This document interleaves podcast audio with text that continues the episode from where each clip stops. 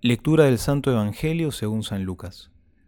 Cuando estaba por cumplirse el tiempo de su elevación al cielo, Jesús se encaminó decididamente hacia Jerusalén y envió mensajeros delante de él. Ellos partieron y entraron en un pueblo de Samaria para prepararle alojamiento, pero no lo recibieron porque se dirigía a Jerusalén.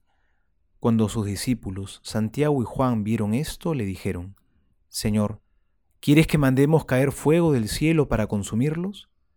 Pero él se dio vuelta y los reprendió, y se fueron a otro pueblo. Palabra del Señor, gloria a ti, Señor Jesús. Hoy nos sorprenden estos dos apóstoles, hombres escogidos por Jesús, columnas de la iglesia, Juan y Santiago. No los reciben en una aldea y quieren hacer bajar fuego del cielo para quemarlos vivos una pareja ligeramente violenta, creo yo. Quizá por eso el Señor les puso de apodo Boanerges, es decir, hijos del trueno. Parece que tenían un carácter violento y apasionado. Y frente a esta falta de amor y de hospitalidad, quieren devolver el mal con otro mal, con ira. Eso se llama venganza. Pero Jesús tiene otra manera de pagar cuando alguien le hace mal. Su manera se llama misericordia. Él paga el mal con misericordia. Porque Jesús no quiere destruir al pecador, sino que lo que más quiere es que se convierta.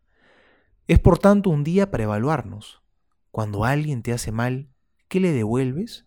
¿Le devuelves acaso otro mal, indiferencia, o le devuelves misericordia?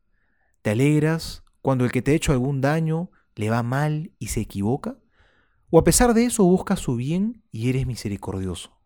Seamos así entonces, compasivos, sobre todo cuando nos topemos con personas que no quieren creer en Jesús, que no quieren darle hospitalidad en su corazón. No nos impacientemos.